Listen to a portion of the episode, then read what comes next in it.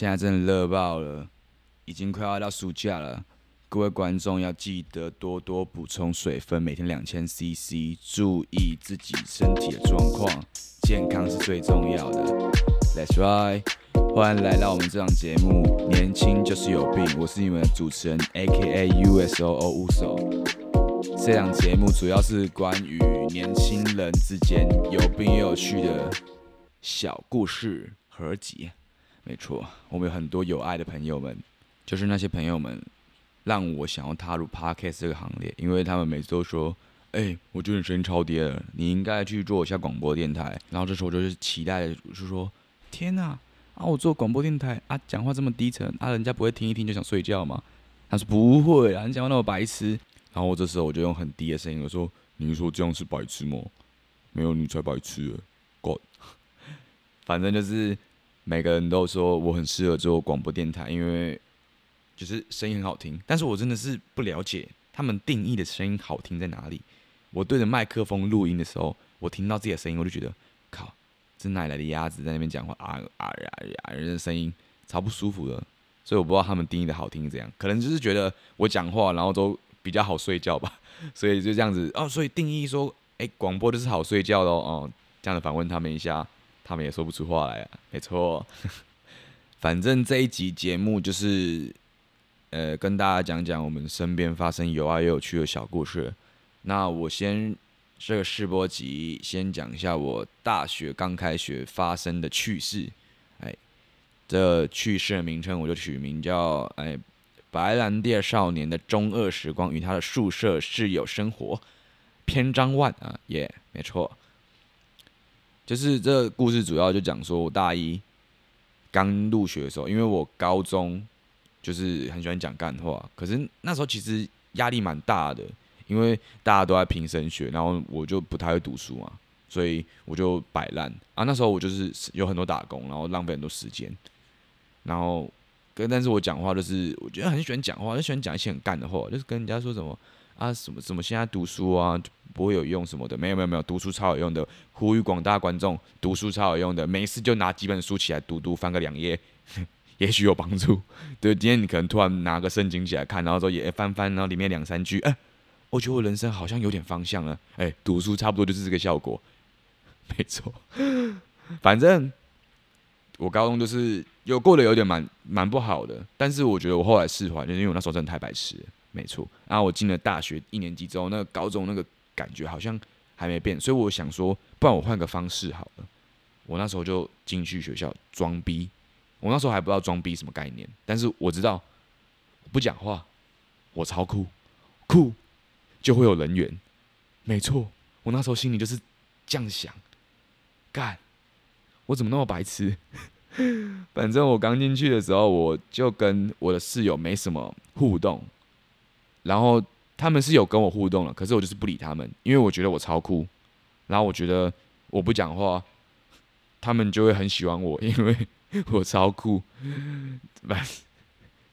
超尴尬的哦！现在讲起来，我真的觉得头皮发麻，真的很想回到那时候给自己的头来一巴掌哎！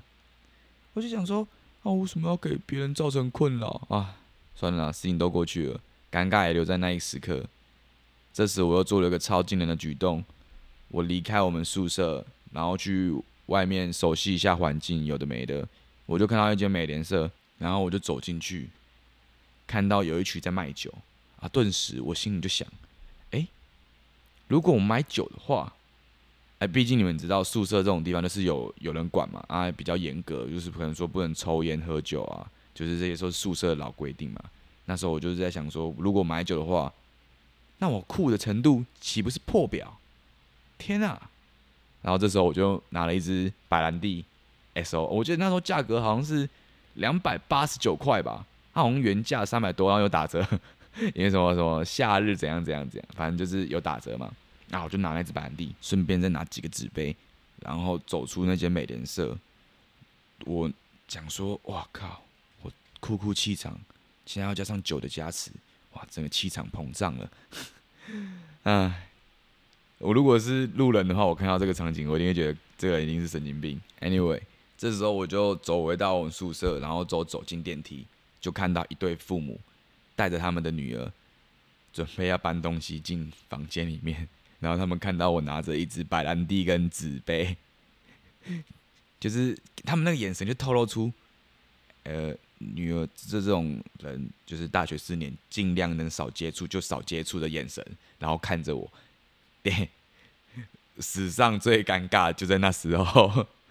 走出宿舍我的脸就整个僵在那边，然后也不知道要做什么反应，什么有的没的。反正就是把酒，然后赶快拿回去房间里面这样子，然后喘口气。一回到房间里面，我的室友就把那个酒拿起来，然后就在那边一直品头论足，就在那边说：“哎，你你这支酒应该蛮贵的哦，并没有，两百八十九块而已。”下面一位，反正他就是一直在那边跟我讲干话嘛，因为可能我们都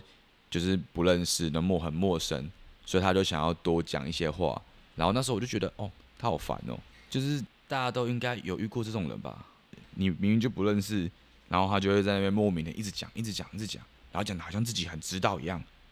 没有，他不知道。麻麻烦各位观众，下次遇到这种人，就直接跟他说：“没有，你不知道啊。”对，直接打击他，他会感谢你一辈子。因为我曾经就是那样的人，对经过时间的淬炼，我现在算正常了吧？应该正常了吧？反正那时候我们就把那支酒分分着喝，这样子。然后我们有四个人，我们宿舍的房间是四个人一间，然后还有隔壁四个人，然后我们厕所尬在一起，然后总共是八个人一间厕所。好，反正八个人一间厕所也这也是一个小故事。我们就开始喝白兰地，然后喝着喝着，我那个自来熟的朋友就是不胜酒力嘛，啊，可是他就是一直讲，一直讲，一直讲，他说什么我可以喝超多的威士忌啊，我可以。一次喝两支，那我说一次喝两支，我也只能一次喝一支啊，就是一次喝一支，然后一次吐一支嘛，对吧？就我大家就这样吧，反正他就是说什么喝两支，喝两支，然后我后来才发现他两支是那个 seven 卖那种，就是小小罐那种四十 ml 那种两支，干，然后我们就慢慢的把酒分完，在聊天的过程中，就是就讲大家是从哪里来啊，然后。我慢慢就把身上的那个酷酷的气场退掉。哇，天啊！他们就发现我超爱讲干话了，所以我不知道我那时候有没有让他们觉得，我干，原来这人这么爱讲干话，他他是不是也怪怪的？唉，就围绕在我讲干话这个氛围中完成我四年的大学学业。Damn，真的是回忆啊，回忆。好，我们这期节目就大概到这边结束了，